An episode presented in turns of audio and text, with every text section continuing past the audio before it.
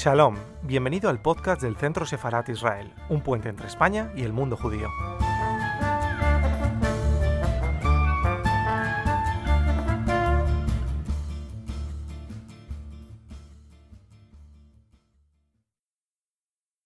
Cuando, cuando me presenté el libro en junio, me, se acercó muy cariñosamente a mí y me dijo que le encantaría que,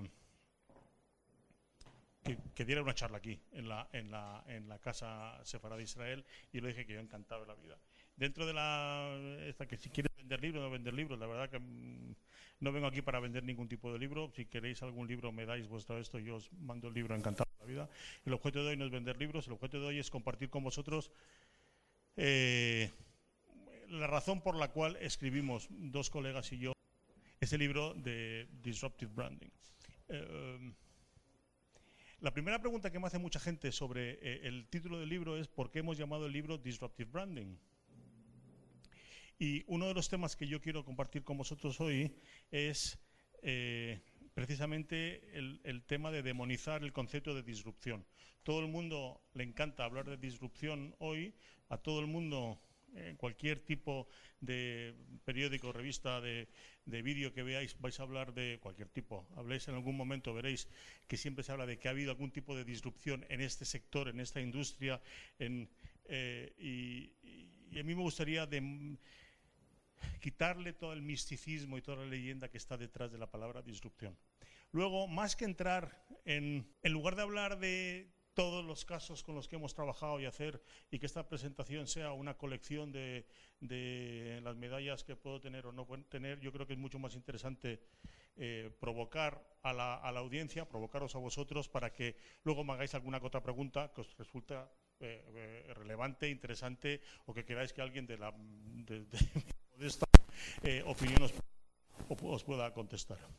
Hablaré de algún caso nuestro, pero más que hablar, más que enseñaros trabajo nuestro, os voy a contar cosas en base a, la experiencia que, yo he desarrollado en mi, carrera profesional. ¿A qué nos dedicamos? Cuando todo el mundo habla de branding, eh, la marca, the brand en inglés, no es un logo.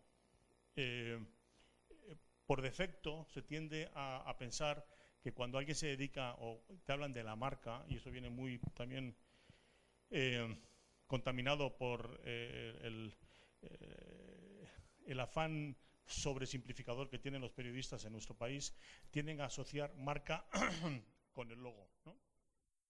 Y la marca realmente tiene mucho más que ver con el logo. Israel comentaba antes que nosotros definimos marca como la promesa de una experiencia hecha realidad. Y ese es otro punto que voy a comentar con vosotros y, hasta, eh, eh, y, definir y entender y explicar por qué definimos la marca de esa manera. Si uno entiende que la marca es la promesa de una es, la eh, promesa hecha de realidad, se da cuenta que la marca tiene muchísimo que ver con todos los elementos que conforman a esa empresa, a ese servicio, a esa institución, a ese país. Antes estaba comentando de eh, un mail que, nos llegó ayer de un profesor de una universidad romana y nos preguntaba si era posible dotar de un valor a una marca destino. ¿Cuánto vale la marca Roma? ¿O cuánto vale la marca París? Si rascas un poco más, uno puede empezar a pensar y decir, ¿Cuánto vale poner París debajo de un producto cosmético? ¿Cuánto vale poner Roma o Milán debajo de una marca de moda? Sin duda alguna, eh, poner L'Oréal París tiene mucho más valor que poner L'Oréal Bucarest. Porque Bucarest, con todo el respeto que hay que tener a cualquier ciudad del mundo, se asocia a muchos menos elementos que tienen que ver con la cosmética, con el lujo, con mm, que, París o con Roma. Eh, cuando Mango se le ocurre eh, poner Mango Barcelona debajo, eh, lo hace por ese, imagino que lo habrá quitado ya, pero por esa asociación que el mundo tenía Barcelona como una ciudad de diseño, una ciudad preciosa, como lo es, una ciudad muy progresista, muy abierta las percepciones que tiene la gente, que luego no lo es. Todos los que conocemos Barcelona sabemos que es mucho menos progresista y mucho, mucho menos abierta que Madrid. Pero las asociaciones que tiene el mundo con, con, con Barcelona y por eso Mango pone Barcelona debajo de la ciudad, debajo de la marca Mango. Y eso lo hace porque entiende que eso le da un valor especial a la marca Mango. ¿Hasta qué punto se puede monetizar ese valor, esa, esa, marca esa de ciudad? Pues era una pregunta que el, este profesor eh, romano no era, no era baladí cuando nos la enviaba. En fin, a la larga, cuando hablamos de marca, nosotros lo que queremos realmente decir es que nos dedicamos a construir algo y ese algo no deja de ser otra cosa que una herramienta.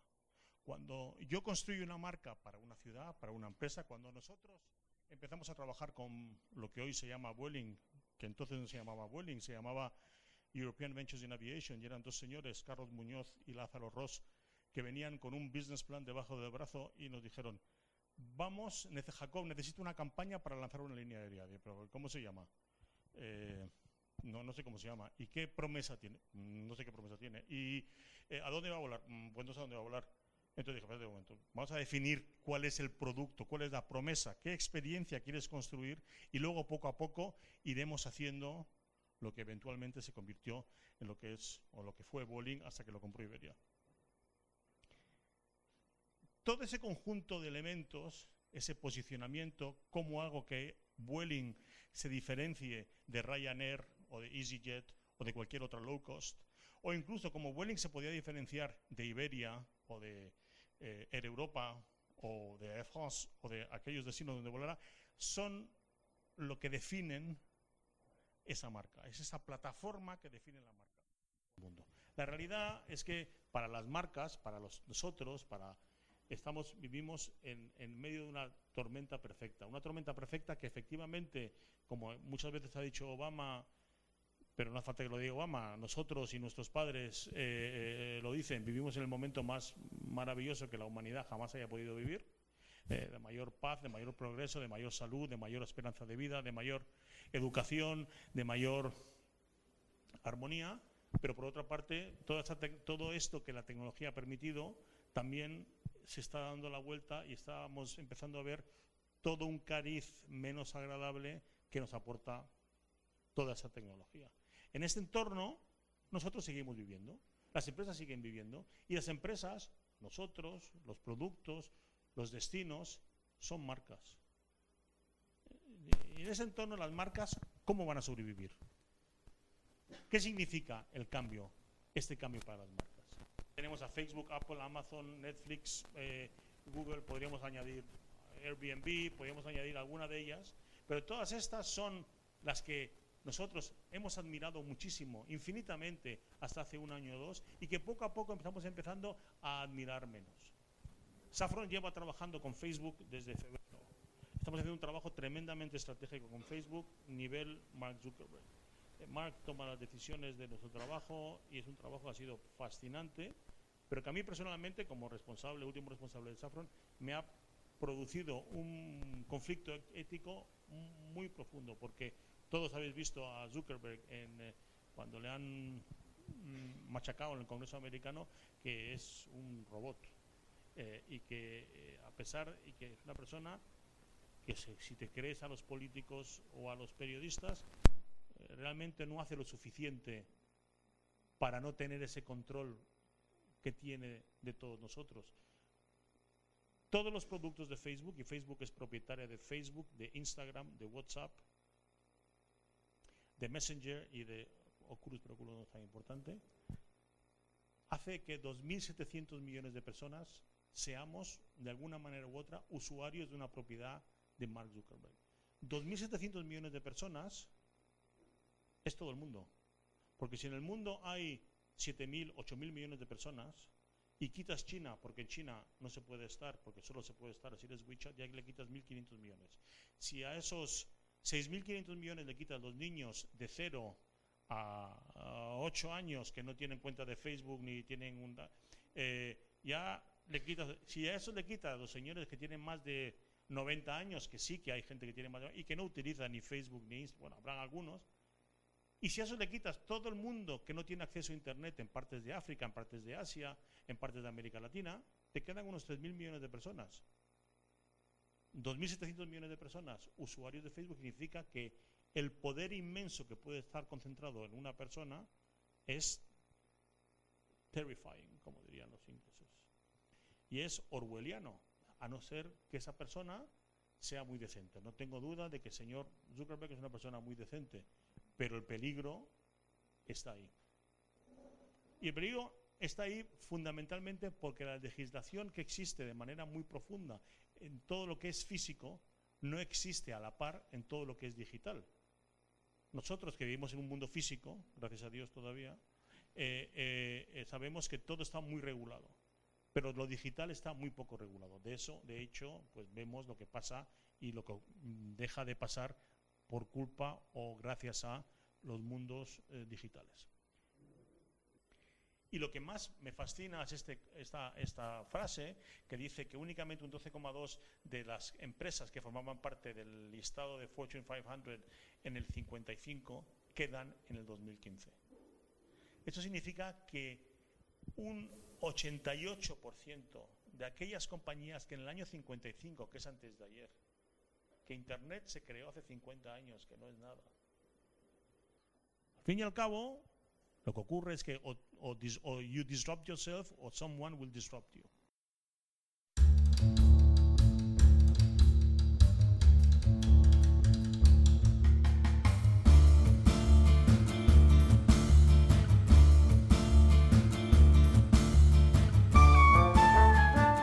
Estás escuchando el podcast del Centro Sefarat Israel. Gracias por seguirnos.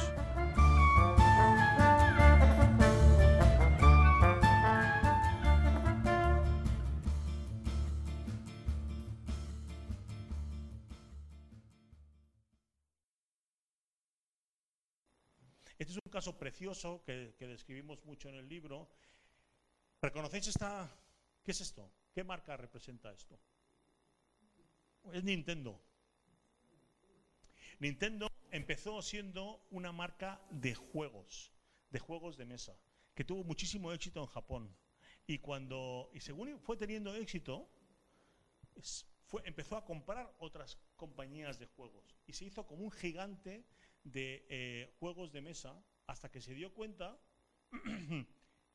que la tecnología realmente iba a jugar un papel muy importante en la forma que nosotros, seres humanos, que nos gusta entretenernos y tener juegos de mesa, los, eh, cuando jugamos con nuestros hijos o con nuestros amigos, eh, íbamos a jugar cada vez más a través de algo que tenía que ver con ordenadores o que tenía que...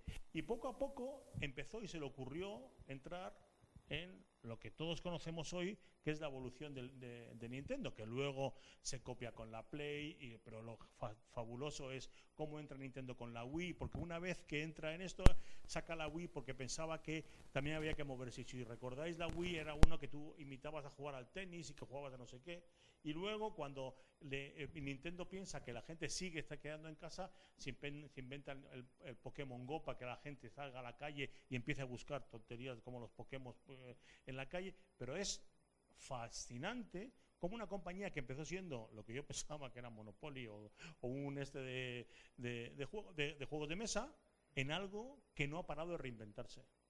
Y que no ha parado de darse cuenta que o se disrumpía a sí misma o alguien le iba a quitar de en medio, como pasó con Kodak o como pasó con otras muchas con las que, que, las que he nombrado anteriormente. Todo esto ocurre además porque existe una convergencia entre el mundo físico y el mundo digital. Existe una convergencia entre el consumidor y el productor, llevándonos a lo que ahora se llaman el prosumer. El prosumer es, lo he visto en algunos países, en España todavía no está liberalizado, pero llegará muy pronto, tú te puedes consumir la energía que tú generes. Tú pones paneles solares en el techo de tu casa y mm, la energía que generas tú la puedes consumir y la que sobra la puedes vender a la red. Y todo esto disrumpe de manera muy seria a las compañías energéticas, hasta el punto de que Moisés Naim escribe que ahora mismo ya las empresas no son lo que eran. No somos alguien que voy a hacer todo lo que sea por una empresa. Nosotros, los ciudadanos, los empleados, esperamos qué es lo que va a hacer la empresa por mí. Yo tengo mis derechos y el que tiene que hacer algo por mí es la empresa, no yo por la empresa. El trabajo no es un derecho, es un privilegio. Y eso te hace pensar mucho, porque cada vez más, y nosotros que tenemos un grupo importante de millennials como empleados, hemos tenido que ejercer una cierta elasticidad en nuestro cerebro para poder adaptarnos a los deseos de los millennials, que no siempre están alineados con nuestros propios deseos, pero es que ellos tienen una manera de ver la vida que no es la misma que teníamos nosotros. El tema de fidelidad al empleador, el tema de eh, eh, los horarios, de, la, de, la, de dónde trabajo y dónde dejo de trabajar, en la oficina o en mi casa, todo esto no es algo con el que tú puedes luchar. Tienes que adaptarte porque si no, ellos votan con las piernas y se van. Hemos pasado de ser una sociedad que se gestionaba de arriba abajo a una sociedad que inevitablemente se tiene que gestionar de abajo arriba, que tenemos que escuchar a los de abajo para que realmente los de arriba hagamos lo que haya que hacer. Y este prosumer juega un papel clave en hacia dónde va y hacia dónde se disrumpen las marcas. ¿Cuál es el papel de la marca en todo este mundo? La marca, promesa de una experiencia, tiene que significar algo, tiene que significar algo que tiene que ver con un propósito. Si no existe ese propósito, no hay marca. Es un servicio sin más. Es un, es un commodity. Cuando existe un propósito, hace que la gente te siga. Y vemos muchos casos de eso todo el tiempo. Este tipo de empresa es una empresa que tiene muchísimo éxito. Es una empresa de ordenadores, pero que genuinamente, si veis esta foto, decís, no sabía yo que Dell se iba a dedicar a la banca. A vosotros, si veis esta foto, os resulta rara, ¿no? Pero que si veis esta foto os seduce. Si veis un día paseando por la calle un iBank, decir, coño, estos tíos seguro que han hecho algo que es genuinamente interesante. Voy a entrar y me abrir una cuenta corriente con ellos. Y seguro que lo hacen de manera distinta y lo hacen de manera atractiva. O si este manzana respalda a un hotel, dice, uy, pues yo la próxima vez que me quede en San Francisco, igual me quedo en el, en el iHotel para ver cómo es lo del iHotel. Porque, y eso es algo tan sencillo como que esa manzana tiene un propósito y ese propósito construye esa marca. Y es la que hace que todos nos sintamos profundamente atraídos por ella. Al fin y al cabo, lo importante de las marcas es encontrar ese equilibrio que hay entre la relevancia y la autenticidad la relevancia a tus clientes, hacia lo que quieres hacer y la autenticidad sobre ti mismo. Y todo eso se tiene que articular a través de la experiencia. Esta foto es una foto que saqué yo en Bogotá justo antes de dar una conferencia. Yo iba detrás de la señora esta. Y decía que ya no existe, realmente una distinción real entre lo que es la estrategia de negocio y el diseño de la experiencia del usuario. La última experiencia buena que hayamos tenido marca para todos nosotros el mínimo que queremos esperar de la siguiente, de la, siguiente experiencia. Y eso es lo que marca eh, el objetivo de negocio en cualquier sitio. Y es fascinante que al fin y al cabo lo que está marcando y lo que está dirigiendo la estrategia de negocio de las organizaciones tiene que ver con la experiencia del consumidor. Las marcas tienen la obligación de responder que no ha cambiado a pesar del Internet, a pesar de la tecnología, a pesar de Facebook y a pesar de eh, todo lo que hemos vivido en los últimos años. Y es que nuestros valores, nuestras necesidades siguen siendo las mismas. La necesidad de libertad, de identidad, de pertenecer, de amor, de protección, de subsistencia, nada de esto ha variado.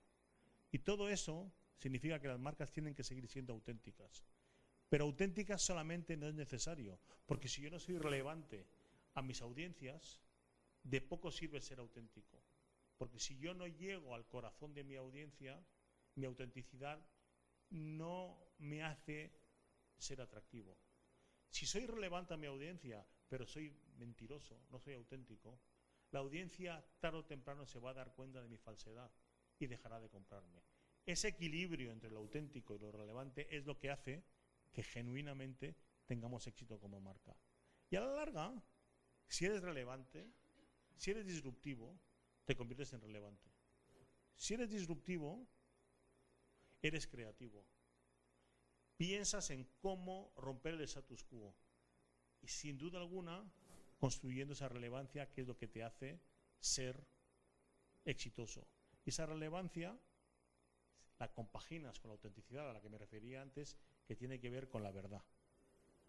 Y tener la verdad, apropiarte de la verdad en un mundo que se llama, y hay un libro fabuloso que se llama The Post-Truth Era, en un mundo que vivimos de la fake news, en un mundo donde no nos creemos ninguna de las noticias, en un mundo donde cuál es la verdad y cuál no es la verdad. Vivimos en un mundo de la post-verdad. Y cómo navegamos nuestro día a día en un mundo de fake news. Las marcas tienen que apropiarse de ese símbolo que tiene que ser el que se apropia de la verdad. Tiene que saber decir que me he equivocado. Tiene que saber decir que lo que hice estaba mal hecho y arrepentido. Porque estamos viviendo en un mundo que se ha transformado a través de Twitter, a través de Facebook, a través de WhatsApp, de Instagram. Las empresas, las marcas han pasado de ser lo que se llaman black boxes a ser glass boxes. Antes las empresas eran cajas negras. Tú podías decir lo que te diera la gana porque nadie te veía lo que hacías, nadie veía lo que hacías. Entonces tú podías hacer una cosa y decir lo contrario y realmente la gente no se daba cuenta. Ahora mismo, si se te ocurre decir una cosa y hacer lo contrario, el mundo se entera a la velocidad del rayo, porque hay alguien que tuitea y a la vez de tuitear, ese tuit se desarrolla, se esparce como la pólvora. Y esas cajas de cristal hacen que o te apropias de esa verdad, o te haces auténtico y eres genuinamente honrado y sincero, o te van a pillar. Y si te van a pillar, alguien va a ocupar tu lugar muy rápido. Los amigos de Amazon con Alexa. Hay 100 millones de Alexa instalados. Un 20% de los hogares americanos tienen una Alexa instalado. Y lo peor de todo esto es que se ha demostrado que Amazon escuchaba las conversaciones. ¿En qué país vivimos? ¿En qué mundo vivimos? George Orwell se quedaba corto. Hay una em, profesora de Harvard, Susana Zuboff, que ha escrito un libro eh, fabuloso que se llama The Age of Surveillance Capitalism. Y este libro, que es muy interesante, pero que tiene como 1800 páginas, y cuando me llegó dije, joder, macho, ¿quién se va a leer este libro? es un libro para consultar, pero es un libro muy, muy interesante y cuando lees las críticas de libros realmente, eh, o gente que lo ha leído y que lo comenta, pues es fascinante. Yo reconozco que lo tengo, pero no me lo he leído, he leído partes de él. Te viene a, a definir que vivimos en un mundo, en un entorno capitalista, pero donde la vigilancia existe. Existe cuando llegas a China. El año pasado yo estuve en Shanghái y es fascinante la penetración de la tecnología en todo lo que hacen en China. Pero es eh, eh, absolutamente eh, angustioso saber que desde que aterrizas hasta que te vas, tu cara está siendo identificada en cualquier momento. Yo todavía soy extranjero, pero no puedo utilizar mi visa, porque no se puede hacer, no se puede utilizar un medio de pago que no sea chino. Los chinos utilizan un medio de pago a través de WeChat, es decir, que el gobierno sabe lo que hace el chino desde que se levanta hasta que se mete en la cama. Sabe cuándo ha salido de casa porque tiene su, eh, su imagen reconocida.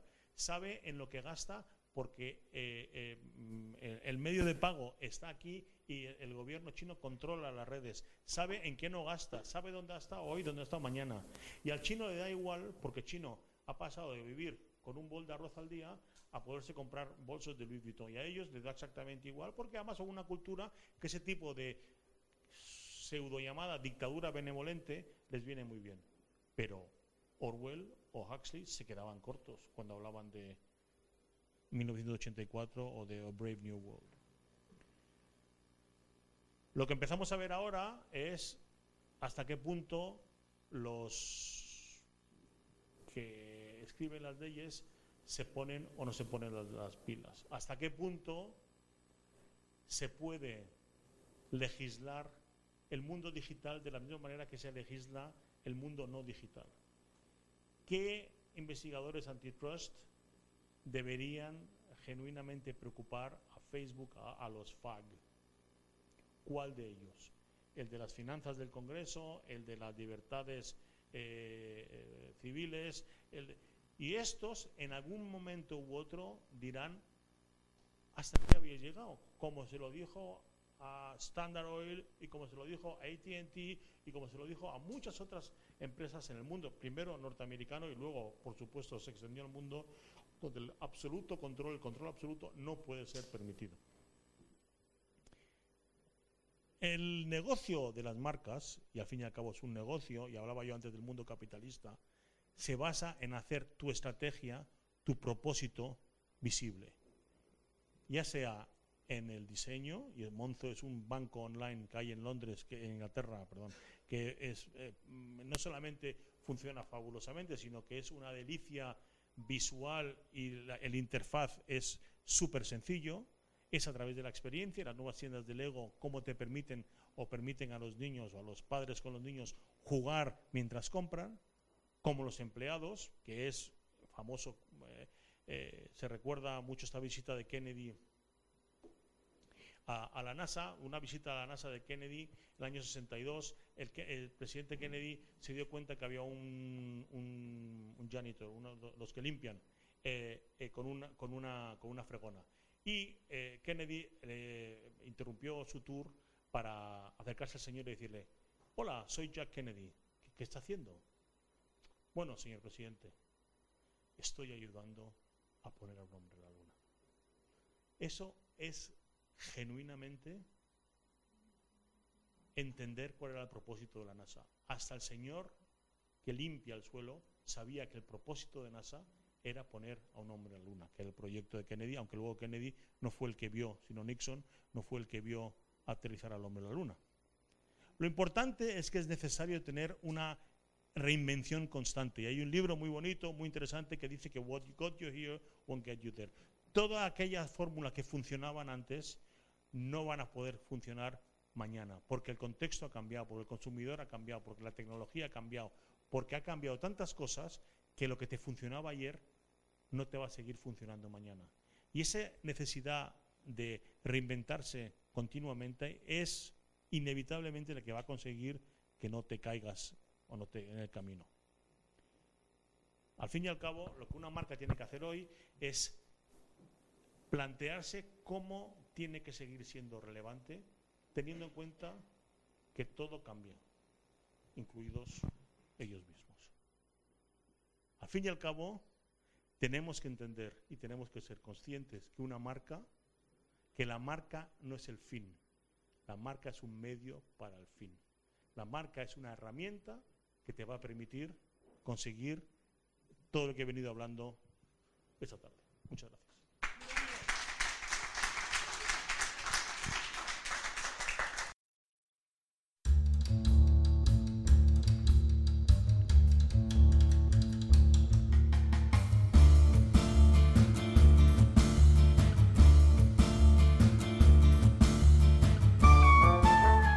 Gracias por escucharnos. Recuerda que también nos puedes seguir a través de Instagram, Facebook y Twitter con el usuario arroba Centro Israel o si lo prefieres en nuestra página web www.sefarat-israel.es.